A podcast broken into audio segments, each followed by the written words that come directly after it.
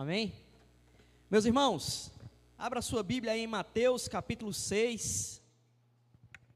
Mateus capítulo 6. A partir do versículo 13. Alguém lembra qual é a série que a gente está seguindo aqui na cidade de Brasília? Um de cada vez, né? Alguém lembra? Misericórdia, os mistérios do Pai Nosso. Alguém lembra? Os mistérios do Pai Nosso, amém. Benção que vocês lembraram, né, gente? Olha só, essa é a última, última semana da série. No, no primeiro dia a gente viu uma introdução ao Pai Nosso, quando as pessoas vêm até Jesus e perguntam a Ele é, como é que devem orar, e aí ele começa a expor a oração modelo. É, de lá para cá a gente viu a forma que nós devemos orar para que Deus receba a nossa oração e para que Ele nos responda. Então, último, na última semana, nós vimos que parte aí, vocês lembram? Pão nosso de cada dia, né? Alguém lembra? Amém, exatamente, pão nosso de cada dia, benção que vocês lembraram, né? E depois disso o quê? Perdoai nossas ofensas. Exatamente, bênção, gente, glória a Deus, o pessoal lembra. A gente viu sobre o suprimento diário, que Deus quer que a gente, dia após dia, esteja pedindo a Ele o suprimento diário. E também vimos que não há oração respondida sem que haja perdão de pecados, primeiro do céu até nós e depois de nós em relação aos outros. Então hoje nós vamos encerrar vendo o versículo 13 até o versículo 15, Mateus 6, 13 a 15, para a gente encerrar hoje. Amém? Acharam? Então diz assim a palavra do Senhor. E não nos deixes cair em tentação, mas livra-nos do mal, porque teu é o reino, o poder e a glória para sempre. Amém. Pois se perdoarem as ofensas uns dos outros, o Pai celestial também lhes perdoará. Mas se não perdoarem uns aos outros, o Pai celestial não lhes perdoará as ofensas. Senhor, eu te peço em nome de Jesus que o Senhor nos conduza agora, Pai, no entendimento da tua palavra, que o Senhor não permita que de alguma forma eu atrapalhe o que o Senhor quer falar conosco, Senhor. Te peço que eu seja apenas um, um transmissor, Pai, da tua palavra. Que o Senhor me impeça de trazer algum tipo de deturpação do que o teu evangelho diz. Te peço que sejamos não apenas ouvintes, mas principalmente que sejamos praticantes da tua palavra, Pai. Então fala conosco agora, Pai, da forma como o Senhor quer, que a tua palavra viva e eficaz nos transforme, Pai. Aqueles que já têm um relacionamento contigo, que possam crescer em intimidade contigo, entendendo a forma como deve se comunicar contigo, e também, Pai, aqueles que não te conhecem, Senhor, que essa palavra possa chegar a cada coração, Pai, dos que estão aqui, dos que estão nos assistindo também online, Senhor, e possa promover cura, libertação, transformação da vida contigo no nome de Jesus. Amém. Meus irmãos, veja só, a gente encerrou a semana passada dizendo que não existe cristianismo sem perdão. Não existe cristianismo sem o perdão do Pai em relação a nós, o Filho nos reconcilia com Deus, então nós agora fomos perdoados por Ele e temos livre acesso a Ele. E falei para vocês também, em outro momento, que a vida do, do, do, do, judeu em relação ao seu relacionamento com Deus, ela tinha uma série de barreiras, ela tinha uma série de ritos necessários para que eles recebessem o favor de Deus, para que Deus escutasse a eles, para que pudessem se relacionar com Deus. Então, uma vez por ano, o sumo sacerdote ia até o templo e geralmente ele ia cheio de sinos amarrados na, na, na, sua roupa, com uma corda amarrada no seu tornozelo, e ele entrava no Santo dos Santos, até lá ele ia oferecer o sacrifício do povo, atravessava aquele véu bem grosso, e se ele estivesse em pecado, ele era fulminado lá mesmo, por isso que tinha um sino, para que eles ouvissem quando o sino parasse de tocar, é porque ele foi fulminado, puxavam o corpo dele, e quando Cristo morre, a Bíblia diz que ele fala está consumado. E a partir daquele momento, aquele véu que era muito grosso foi rasgado ao meio, e esse está consumado diz: pronto, agora vocês têm livre acesso a Deus. Nós antes precisávamos de um sumo sacerdote, Jesus Cristo veio para ser esse sumo sacerdote que nos leva ao, ao encontro com Deus, e agora nós temos livre acesso ao Pai por meio da oração. E é interessante porque nesse momento do Pai Nosso, é quando os discípulos veem Jesus falando com o Pai de forma muito íntima. Jesus usou uma palavra que, ao mesmo tempo, era uma palavra de intimidade, mas sem perder a reverência. Jesus chama Abba Pai. É, o judeu ele, ele via isso de forma muito de, de, forma cheia de barreira, porque eles não achavam, os judeus mais ortodoxos, eles não achavam que você podia ter intimidade com Deus pela soberania de quem Deus é. Nós estamos hoje comemorando o Dia dos Pais e a figura do pai, um pai com quem você tem intimidade, você abraça, você chama de papai, chama de paizinho, sei lá, lá no Nordeste a gente chama de painho. É, enfim, cada um na sua cultura, mas pai tem a ver com intimidade pai tem a ver com alguém que você se relaciona de forma íntima. E muitas vezes nós temos uma relação deturpada com Deus, eu falei isso até há duas semanas, muitas vezes reflexo de uma relação deturpada com o nosso pai terreno. E Jesus vem mostrar que a relação com o Pai, com o Pai Deus, apesar dele ser um ser soberano, um, um, um ser sobre tudo e sobre todos, ele é um Deus com quem nós podemos ter intimidade. Então ele sempre se refere a Deus como Abba, como alguém com quem você pode chegar na presença dele e se mostrar, se colocar como um filho, como alguém que tem um elo de ligação com ele. E quando Jesus morre na cruz, esse véu se rasga ao meio e agora nós podemos ter livre acesso a ele. E quando os discípulos chegam a ele, dizem: Senhor, como é que nós devemos orar? Porque a figura de oração que eles tinham eram duas figuras. Uma era aquela coisa extremamente distante, era uma coisa muito mecânica, e a outra é aquela coisa muito hipócrita, muito farisaica, de alguém chegar numa esquina e começar a berrar para que todo mundo visse a pessoa orando e dissesse: Ah, essa pessoa é uma pessoa santa. E Jesus já começa a oração quebrando isso. Ele diz: Não sejam como eles, porque eles já têm o que merecem. O que é que eles merecem? O que eles buscam, quer dizer, eles já têm o que eles buscam. O que, é que eles buscavam? Eles buscavam ser ouvidos pelos outros. Aí ele diz: oh, eles já têm isso, eles já são ouvidos pelos outros. Mas você não precisa ser ouvidos pelos outros, você precisa ser ouvido pelo Pai. Então, para serem ouvidos pelo Pai, o que é que vocês precisam fazer? Vocês precisam orar dessa forma. E ele traz um modelo de oração para a gente. E no, na última semana, a gente encerrou Jesus dizendo que não há oração sem que haja perdão. Primeiro, o perdão que desce do céu até nós.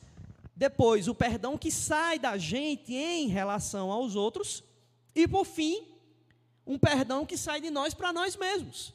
Nós vimos semana passada que muita gente é perdoada por Deus e continua carregando as suas, os seus pesos na sua vida.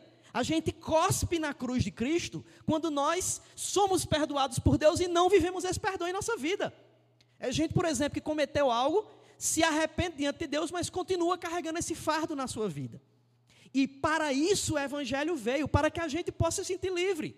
Nós fomos libertos na cruz de Cristo do inferno, da condenação do inferno e das condenações que muitas vezes nós carregamos. Existem pessoas que vivem com depressão, que vivem com síndrome do pânico, com transtornos diversos, devido, além de vários fatores, também por não se perdoarem. São pessoas que cometeram algo e vivem carregando esse fardo na sua vida e não vivem a libertação promovida por Cristo na cruz. E essa coisa do perdão, gente, ela é uma constante na Escritura. Paulo diz no livro de Colossenses, capítulo 3, versículo 13, ele fala o seguinte: suportem-se uns aos outros e perdoem as queixas que tiverem uns contra os outros. Perdoem como o Senhor lhes perdoou. A gente viu também na oração da semana passada que esse como ele é uma constante. Ele é uma comparação. Você faça assim como você vê Cristo agindo na sua vida, faça isso em relação aos outros. Então, que nós devemos ser suporte uns dos outros para que o outro tenha um cristianismo vivo e eficaz. O suportar aqui, vocês já devem ter visto isso, mas não é aquela coisa de, ah, vou suportar fulano, é um saco carregar fulano em minha vida, mas eu tenho que suportar. Não é isso, é você auxiliar o outro no processo dele de, de, da vida cristã, na busca pela santidade. Para que alguém cada vez mais busque santidade, ele precisa da igreja como um suporte dele para que ele saiba como se levantar na hora da queda, para que ele se sinta de pé depois que for restaurado, para que ele se sinta aceito em meio ao seu perdão. Porque muitas vezes também o que acontece na igreja é que nós somos perdoados por Deus, mas a igreja não nos perdoa. Pessoas que caem em pecado, se arrependem diante de Deus, e a igreja age mais com justiça do que com misericórdia. Nós fomos chamados para sermos condutores da justiça de Deus, mas lembrando que nós somos condutores da graça e misericórdia dele também. Então não há vida de oração se eu não estiver disposto a usar de misericórdia com aqueles que estão diante de mim. E é isso que Paulo fala. Então, esse como aqui, perdoe os outros como Cristo os perdoou, é condição sine qua non na oração, gente. Ah, eu quero que minha oração seja respondida, desenvolva perdão na sua vida primeiro. É interessante que a gente vê isso hoje muito nas famílias. As famílias se destroem dia após dia. Eu estava vendo essa semana passada o caso de uma, de uma pessoa famosa aí no meio, no meio evangélico. E uma pessoa estava falando sobre, sobre essa questão. Era uma pessoa famosa, mas que eu nem conhecia. Depois eu vi que tem milhões de seguidores. E aí a pessoa dizendo lá que se, que, que se separou tal. E a pessoa fez um casamento lá bem estrondoso tal. Com outro cara famoso também. E depois de dois meses se separaram, dois cristãos bem conhecidos. E aí a, a, pessoa lá foi dar entrevista e disse: Olha, eu tentei de tudo para manter meu casamento, mas não dava mais, tal, tal, tal. E eu não estou julgando ela, mas eu estou julgando a frase. Essa coisa de eu tentei de tudo, mas não dava mais. Casamento, gente, acaba principalmente porque nós não estamos dispostos a ver o outro como Cristo nos vê. Isso é manifestação de perdão. O grande mistério da, da, da, união conjugal, nesse caso específico, é que ela é uma cópia da relação de Cristo com a igreja. E assim também somos nós uns com os outros. A relação de Cristo com a igreja, ela tem que ser manifestada na relação da igreja com a igreja.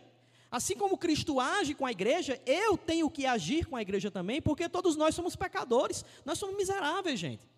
Eu já falei até essa frase aqui uma vez: igreja é como a arca de Noé. Você está no meio de um bocado de bicho, um bocado de fezes, uma zoada, uma podridão, mas é melhor estar aqui dentro do que lá fora no meio temporal, meu amigo. Então vamos aproveitar e vamos aprender a conviver uns com os outros, sabendo das limitações de uns com os outros, porque fora da igreja está tudo se acabando, está tudo se destruindo. Então a gente tem que se unir aqui como grandes e belos animais do Senhor. Claro que isso é uma brincadeira, né, gente? Nós não somos animais do Senhor, nós somos bênçãos, somos lindos, somos cheirosos. Mas nós somos pecadores, enquanto pecadores temos que olhar para as limitações um do outro, sabendo que nós somos instrumento de bênção na vida um do outro. E aí Paulo diz, no livro de Filipenses, capítulo 2, versículo 5, tende em vós o mesmo sentimento que houve em Cristo Jesus. Quando a gente está disposto a trabalhar o perdão, nós entendemos o que esse texto quer dizer. Se você olhar, esse texto fala sobre a divindade de Jesus. E aqui diz: tende em vós o mesmo sentimento que houve em Cristo Jesus, que mesmo sendo Deus, não tomou por usurpação o fato de ser Deus. Ele não não se mostrou como Deus em todos os momentos. Ele diz: antes assumiu a forma de homem. Esse texto está falando sobre humildade. Sem humildade, gente, não há perdão. E sem perdão não há oração respondida. Então eu tenho que viver o perdão de Deus na minha manifestação com as outras pessoas, porque isso é reflexo de quem Cristo é. Se você não perdoa, é porque você não é humilde.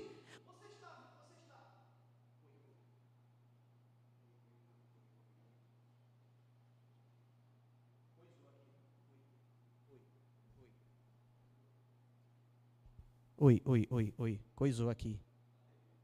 Te perdoo, viu, irmão? Estou falando sobre perdão aqui, eu tô, vou perdoar. Estava falando o quê? Mas... Alguém me ajuda aí, gente, que eu me perdi. Eu tenho um déficit de atenção. A última frase que eu falei. Me ajuda, gente, pelo amor de Deus. Oi? Se você não perdoa, significa que você está sendo humilde porque você está se colocando como alguém superior ao outro. Falta de perdão é isso, gente. É eu olhar para o outro e achar que ele não é digno de ter o meu perdão. Então, isso é um, uma das coisas mais prepotentes que existem. Ora, Deus, sendo santo, me perdoa sendo pecador, mas eu, sendo pecador, não quero perdoar o outro tão pecador quanto eu. Olha como isso, gente, é, é, é prepotente, como isso é arrogante. Então, a primeira coisa que eu tenho que fazer para que minha oração seja respondida é entender que o outro é tão limitado quanto eu e que eu fui alvo da graça e misericórdia de Deus e tenho que jogar isso na vida do outro também. Agora é interessante porque poucas vezes nós fazemos isso. Nós poucas vezes orando, oramos, tendo como comparação o perdão de Deus por nós. Geralmente nós manifestamos mágoa, manifestamos sentimentos negativos em relação ao outro, sem entender que Deus derrama misericórdia sobre nossas vidas e que nós precisamos fazer isso também em relação aos outros. Então, quando a gente compreende o que é o perdão de Deus, nós mudamos o nosso entendimento sobre o perdão em relação aos outros. Isso a gente tem que fazer diariamente, gente. Eu falei aqui também cinco lições que precisamos guardar se quisermos que Deus responda às nossas orações. A primeira foi: reconheça o seu pecado. quer que sua oração seja respondida, reconheça o seu pecado. Existem pecados contra os quais você luta. Então reconheça isso diante de Deus, se arrependa dos seus pecados, receba o perdão de Deus, reconheça que o outro também é pecador e, por fim, perdoe. Quando a gente observa isso, agora tem a outra lição que Jesus nos mostra. Aí vai para o versículo 13, que é o nosso primeiro versículo aqui. E não nos deixes o quê? Gente, vocês sabem a oração do Pai Nosso, pelo amor de Deus, faça isso não. E não nos deixes cair em tentação, mas livra-nos do mal. A gente viu que a oração do Pai Nosso toda, quase toda, ela é só sobre pedidos em relação ao reino de Deus. E aqui a oração está se encerrando com o terceiro pedido feito para nós mesmos. Eu disse que só haviam três coisas na oração do Pai Nosso que se referiam a nós, todos os outros eram em relação a Deus. Qual foi o primeiro? Vocês lembram? Pedido em relação a nós? Pão nosso de cada dia, dá-nos hoje, né? Então, isso é um pedido para a gente. Perdoai as nossas ofensas, é um pedido para a gente. E por fim, oi? Alguém falou? E não nos deixe cair em tentação, mas livra-nos do mal, é um pedido para nós também. É interessante, gente, que Jesus aqui, ele nos ensina a pedir para que Deus nos ajude na nossa luta contra o pecado. Ele diz para que a gente esteja sempre orando, pedindo a Ele misericórdia, para que Ele nos ajude em relação às tentações que nos cercam, para que a gente não seja destruídos pelo pecado. Está no poder de Deus nos fortalecer para que a gente não se afaste da presença dEle. Está no poder de Deus nos fortalecer para que a gente não caia. E é engraçado que tem muita gente assim que às vezes fala: ah, não, eu caí porque a tentação foi mais forte que eu. Mentira do diabo, filho. Não tem uma tentação ser mais forte do que você aguenta, não. Não existe tentação maior do que você suporte. E é, é interessante que muita gente, às vezes, é, confunde isso aqui com outro texto que fala que não há sofrimento maior do que você, do que você pode suportar. Gente, olha, esse versículo não está na Bíblia, viu? Ah, não, olhe, aguente, porque não existe sofrimento maior do que você possa aguentar. Existe sofrimento maior do que você possa aguentar, sim, viu, gente? Esse texto não está na Bíblia. O texto que fala sobre isso é o de tentação. Não existe tentação maior do que a que você pode suportar. Mas sofrimento existe maior do que você pode aguentar. Como assim, pastor? Vá lá em Atos, você vai ver Paulo dizendo: fomos, recebemos tantos sofrimentos que não conseguimos suportar. Tá, e como é, como é que se explica então? Aí é onde entra a graça de Deus sobre sua vida. Quando o sofrimento é maior do que você aguenta, ele sobre você e age naquele momento. Só que existe sofrimento maior do que você pode. Aí ele vem sobre você e faz com que você continue vivo. Mas não há tentação maior do que a que você suporte. A tentação só vem até você até onde você aguenta. Então, se você disse, ah, foi mais forte do que eu aguentava, foi não, é porque você foi caba safado. Amém? Misericórdia, meu amigo. E aqui, gente, o pedido de Jesus é que Deus não nos permita entrar em uma situação que nos leve a uma provável queda. A gente tem que orar a Deus pedindo para que Ele nos livre de contextos que facilitem a nossa queda. Tá, como assim? Olha só. Cada um aqui sabe qual é a, a principal luta contra o pecado que você tem. Ah, a sua luta contra o pecado pode ser que você deseja coisa do outro, ou pode ser contra a pornografia, ou pode ser em relação a adultério, pode ser em relação à inveja, pode ser em relação à, à fofoca, enfim.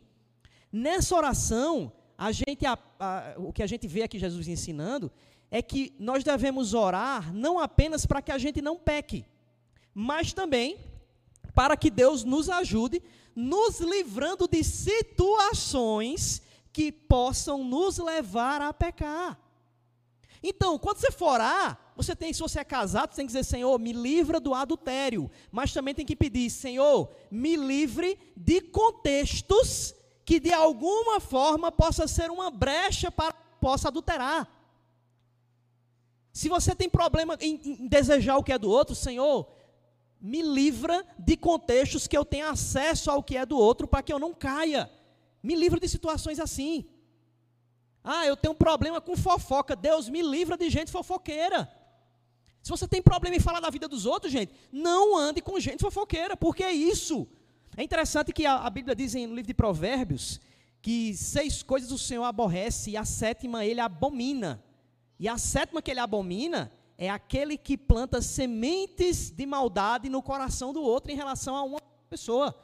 Deus ele abomina quem fala mal do outro, gente. Olha só. E se você tem problema com fofoca, peça, Senhor, me livra de gente fofoqueira, porque o Senhor sabe como eu não presto. Então me livra de gente assim para eu não cair. E você também não pode ter a desculpa de, ah, eu orei, mas veio, então eu caí. Não. De forma nenhuma, não tem tentação maior que suas forças, mas você tem que estar sempre orando, pedindo para que Deus te livre disso. Eu lembro que tinha uma época que eu tinha, eu tinha empresa, e eu levei um cano gigantesco. Foi um cano, olha, não foi um cano, foi uma adutora, que era um negócio gigantesco. E a minha empresa estava praticamente quebrada, e eu desesperado, estava devendo a muita gente. E aí eu orava a Deus, Senhor, me ajuda, Pai, para não chegar nenhum tipo de, de, tentação em relação a isso. Que eu não caia em tentação nessa área financeira, de, de algum tipo de, de, coisa errada. E eu estava muito, muito agoniado na época, eu e meu pai, nossa empresa era junta. E eu lembro que um, um, um indivíduo de um determinado banco chamou a gente lá, ele viu as contas da gente. Aí disse: Olha, eu tenho um negócio aqui para vocês. Tem uma coisa muito boa para vocês aqui que vai. As contas de vocês vão, vão, vão, vão ser pagas, tudo, um negócio muito para ganhar dinheiro muito rápido. Aí eu, glória a Deus, olha Deus como é bom. E meu pai, aleluia, Senhor, obrigado pela tua resposta. Glória a Deus, chegamos lá, né? Ele tinha ligado para a gente, aí chegamos lá no fogo, na unção, no óleo, ungidos, eita, aleluia. Chegamos lá, quando sentamos com o homem lá, com aquele varão valoroso do Senhor. Aí ele foi fazer uma oferta lá, da gente vender um produto para várias prefeituras com o preço deturpado. Aí ele disse: olha, vocês botam na nota esse preço aqui, vocês vendem por quanto? Ah, por esse preço. Bota esse preço aqui, porque aqui todo mundo ganha. Aí são infeliz, rapaz, isso é o diabo satanás. Eu fiquei indignado com aquilo, sabe? Eu fiz, Senhor, por quê, pai, por quê? E aí eu disse, não, não dá não, tal. Aí eu disse, olha, a gente, a gente teme ao Senhor, e meu pai, meu pai irado, quase que ele joga a cadeira na cabeça do homem. Uma ira santa que desceu sobre ele. Aí eu disse, não, não, a gente, olha, a gente não quer não, tal.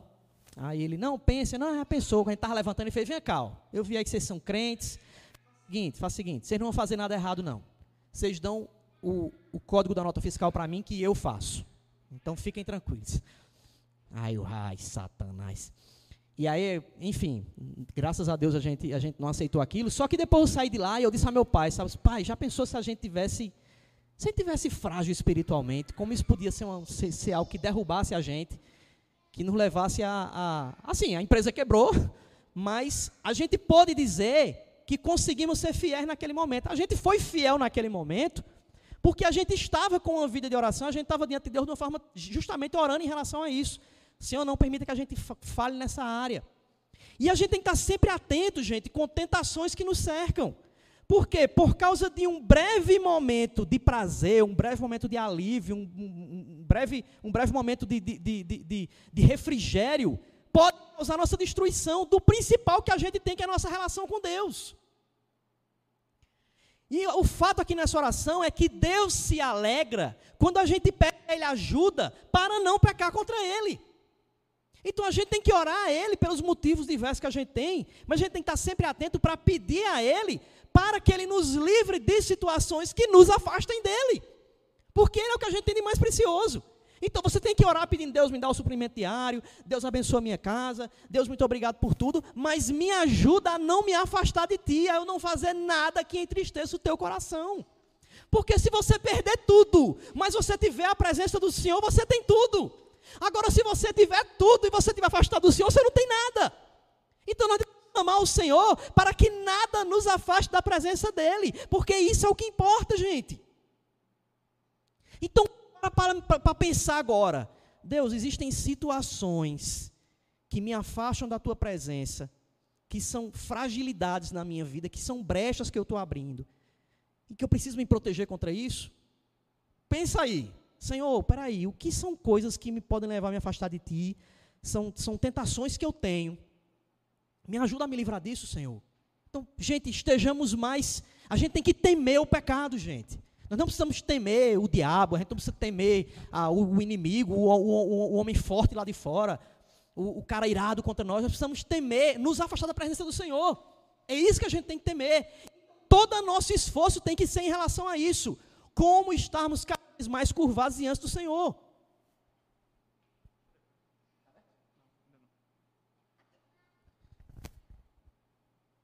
É, durante muito tempo, eu, eu, eu, até hoje, né, com dependente químico.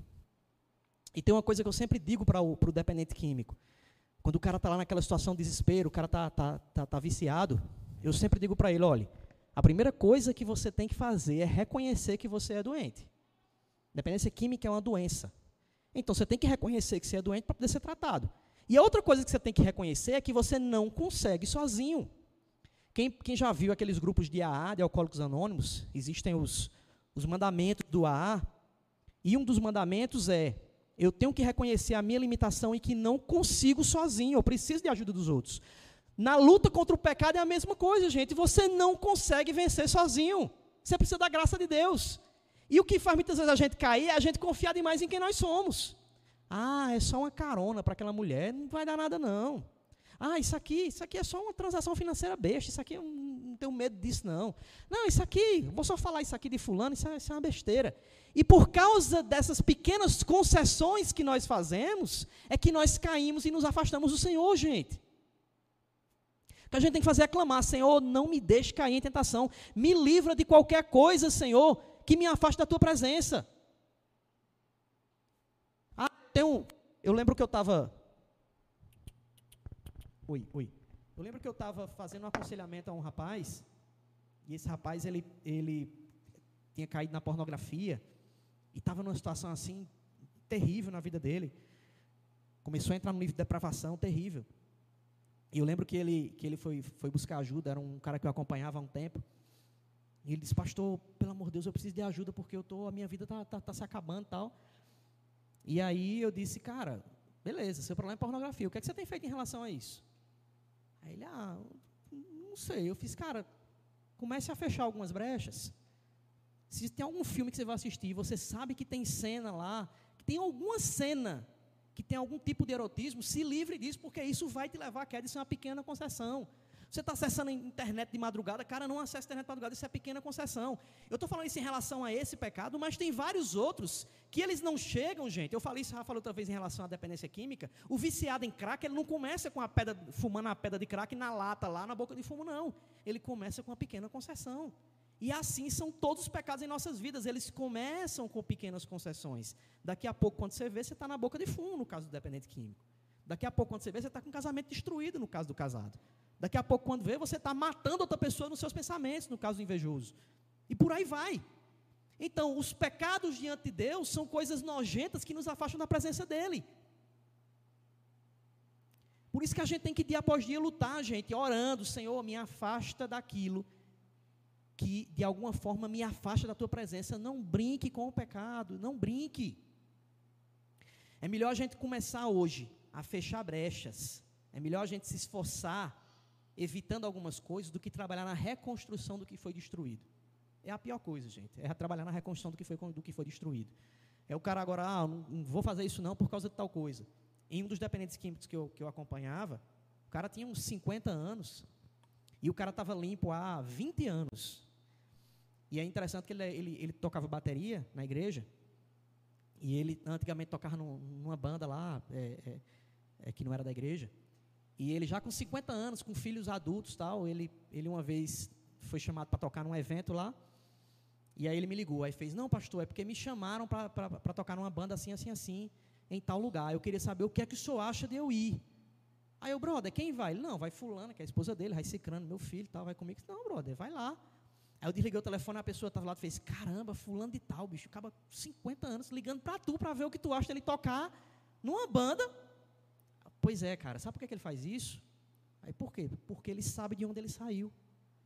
Então, ele, ele hoje ele fala isso, gente, olha, hoje eu tomo muito cuidado com muita coisa porque eu não quero voltar para onde eu estava. É melhor a gente evitar pequenas concessões hoje do que a gente amanhã estar no processo de restauração do que foi destruído. É muito mais difícil, gente. Isso é humildade. Nós precisamos ter humildade para reconhecer nossa limitação e reconhecer que o que nós temos de mais precioso é a vontade do Senhor em nossas vidas. E aqui a continuação do versículo 13. ele diz: E não nos deixe cair em tentação, mas livra-nos do mal. Aqui, gente, não tem muito o que explicar. A consequência de evitar o pecado, necessariamente, é ser livre do mal. O que nos assola é o mal. O que nos traz destruição é o mal. O que nos traz sofrimento é o mal. O que nos afasta de Deus é o mal. Então, não existe. A, a, a pessoa às vezes pergunta assim: ah, eu perguntava quando eu era teubista, né? Eu dizia, e aí, quem Deus criou tudo, criou? Deus criou o mal? Não, o mal não é uma, uma coisa criada. Ela é uma coisa que é quando Deus não está. O mal é a ausência do bem. Então, você quer ser livre do mal? Esteja na presença de Deus. Porque necessariamente, se Deus não estiver, o mal vai estar. E necessariamente, se eu não estiver com vida de santidade, o mal vai surgir. Então nós herdamos o pecado desde o princípio, Deus nos livra da escravidão do pecado, mas para que eu me torne distante do pecado, eu tenho que orar a Deus para que eu não caia, porque senão o mal vai prevalecer na minha vida. E é interessante, gente, que nem sempre nós sofremos por algo que é consequência de uma atitude nossa hoje. Existe muito isso. Tem gente, por exemplo, que, que sofre porque alguém da família fez algo. Não necessariamente você sofre porque você fez alguma coisa errada. Você fez lá no Éden. Então, todo sofrimento é resultado do pecado original. Mas nem sempre o seu sofrimento de hoje é resultado de uma coisa que você fez hoje. Só que todas as coisas erradas que você faz, necessariamente vão ter consequência para a sua vida. Então é melhor a gente ser sábio e orar ao Senhor pedindo para a gente ser livre desse mal.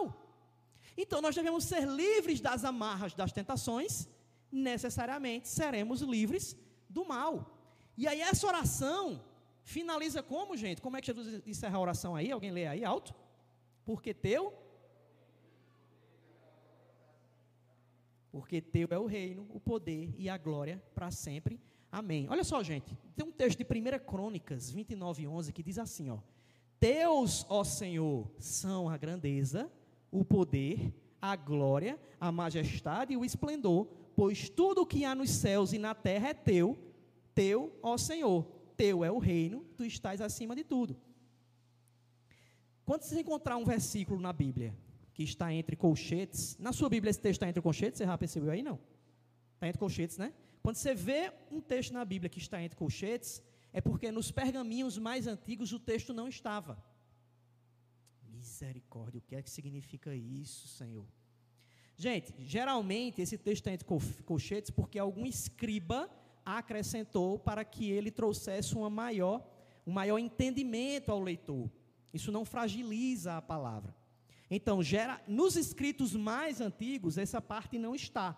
Existem alguns escritos que têm ele e outros pergaminhos não têm ele. Mas a maioria dos, dos historiadores, muitos historiadores, eles olham para isso e dizem, não, esse texto aqui está no original, mas tem um debate em relação a isso. Mas, em suma, o que é que isso quer dizer? Que, no fim de todas as contas, a oração tem que manifestar a glória de Deus em nossas vidas, gente. A nossa oração tem que ter todo esse percurso que a gente falou desde a primeira semana até aqui, só que ela tem que ter em vista que todo o poder de manifestação na nossa vida para que a gente seja livre do mal parte de Deus e não de quem nós somos. E quando nós nos curvamos diante dele, lutando contra o nosso pecado, o poder dele é manifesto em nossa vida também. E é interessante que o que encerra a oração é algo que não está na oração.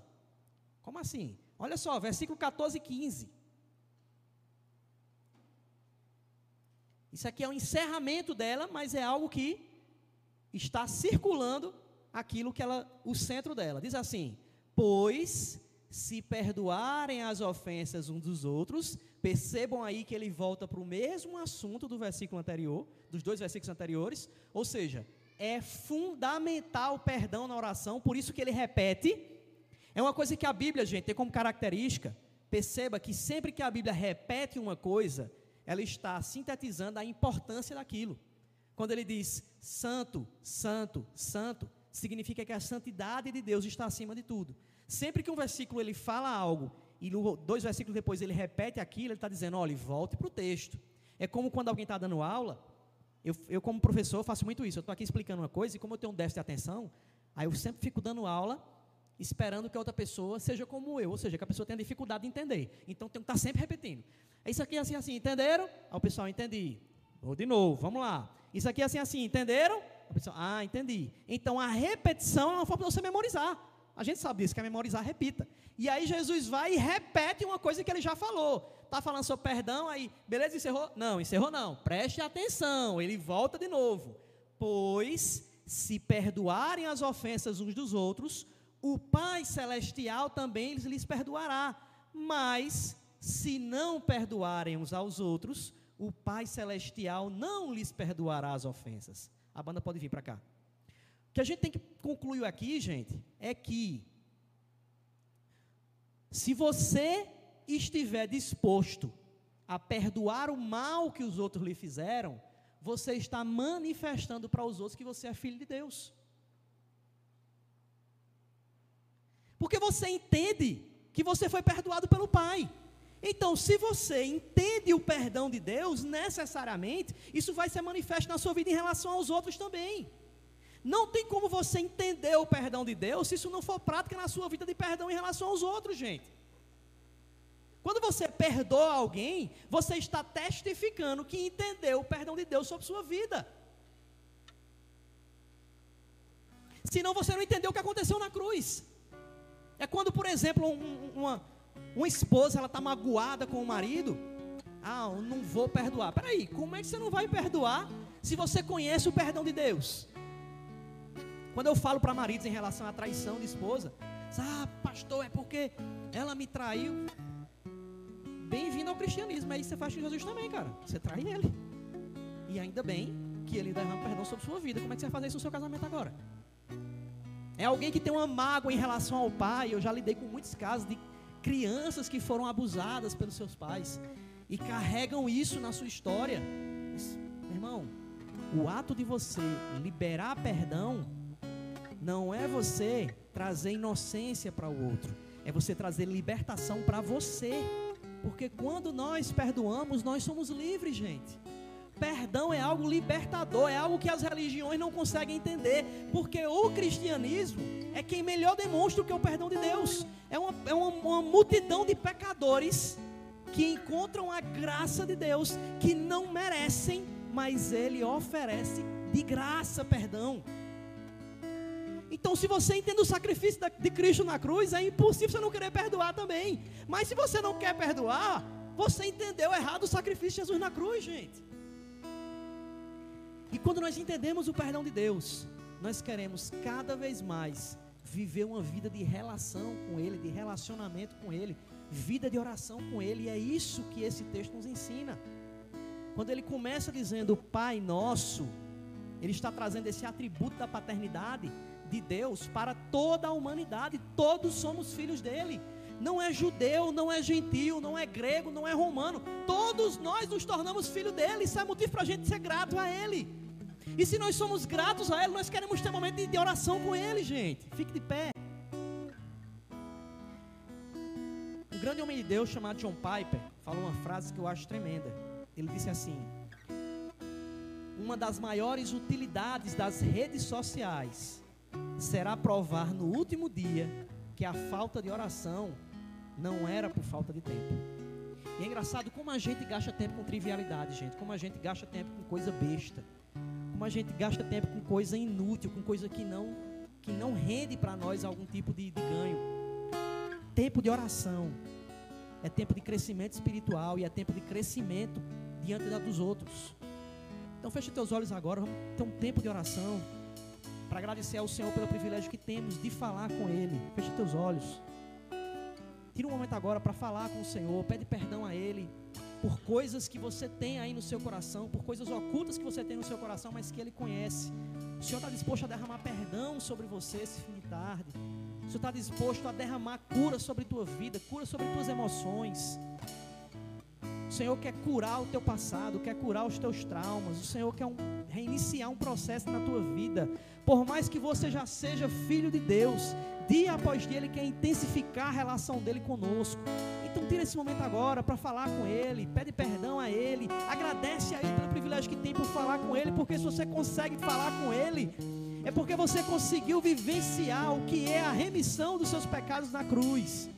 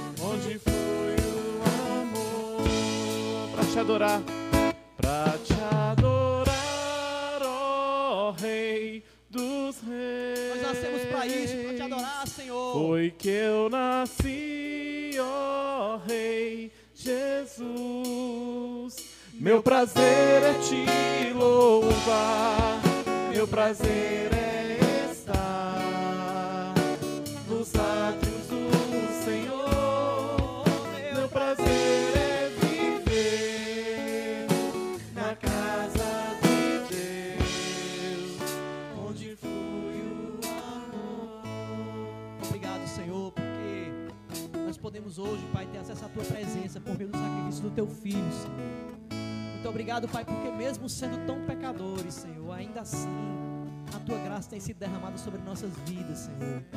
Muito obrigado, Pai, porque nós não merecemos, Senhor. Tua palavra diz, Pai, que não há nada em nós que nos aproxime da Tua presença, Senhor. Mas em Ti, Pai, houve algo poderoso, Senhor. Foi o entregar do teu filho por nós, Senhor. Essa é a maior manifestação de amor da história da humanidade, Senhor. E por mais que muitos de nós, Senhor, não tenham, Senhor, um exemplo, Pai, uma, o que é, Pai, uma, uma figura de Pai, Senhor, que possamos contemplar, Pai, como exemplo, Senhor. Nós temos um exemplo celestial, Pai, de um Pai que nunca nos abandona, Senhor de um Pai que nos escuta, de um Pai que nos perdoa, Senhor, de um Pai que se relaciona conosco, Senhor, de forma inexplicável, Senhor. E nós queremos te exaltar por isso, Senhor, pelo privilégio que temos, Pai, de te adorar. Muito obrigado, Senhor, pelo privilégio que temos de escutar essa palavra, Senhor, de termos acesso a essa escritura tão libertadora, Senhor. Eu te peço em nome de Jesus, Pai, que o Senhor fale ao coração de cada um aqui, Senhor, a começar pelo meu, Senhor a fim de que nossas vidas agradem a Ti, Senhor. Como essa oração que o Senhor nos ensinou, Pai, esse modelo de oração, Pai. Que saibamos como chegar na Tua presença, Senhor, para sermos escutados por Ti, Senhor. E entendermos a Tua resposta para as nossas vidas, Senhor.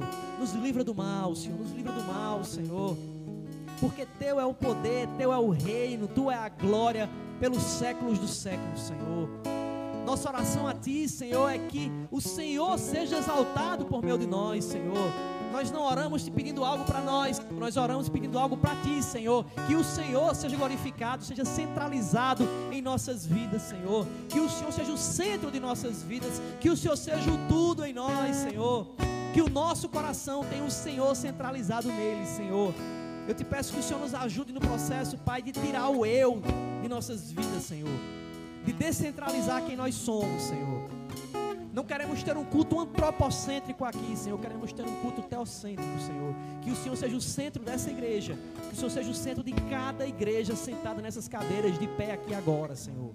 Que cada igreja aqui, Pai, tenha o Senhor como centro dela, Senhor. Nome de Jesus, nos conduz agora para as nossas casas, Senhor. Manifestando a tua glória em nossas vidas, Senhor. Nos livra do mal, nos livra das tentações que nos afastam da tua presença. Nos livra de escândalos, Senhor. Nos livra de alguma forma, Pai, a nossa vida entristeça o teu coração, Senhor. Que a nossa vida alegre a ti, Senhor. Então abençoa cada casa aqui representada, Senhor. Com a tua proteção, Deus. Com a tua mão poderosa, Senhor que as nossas vidas respirem a tua graça, Senhor, e que as pessoas sejam conectadas a ti por meio de nós, Senhor. Nós queremos ser agentes da tua libertação. E que o amor do Deus Pai, Todo-Poderoso, Pai sobre todos, que a graça poderosa do Filho Jesus, que morreu na cruz por cada um de nós, mas que ressuscitou e que está conosco hoje e que as consolações do Espírito Santo de Deus, o Consolador que foi entregue a nós e hoje habita em cada um de nós, que a Trindade seja conosco e seja sobre a igreja do Senhor espalhada pela face da terra, no nome de Jesus. Deus te abençoe, Deus abençoe a tua semana e que nossas vidas reflitam a glória dele no nome de Jesus. Deus te abençoe.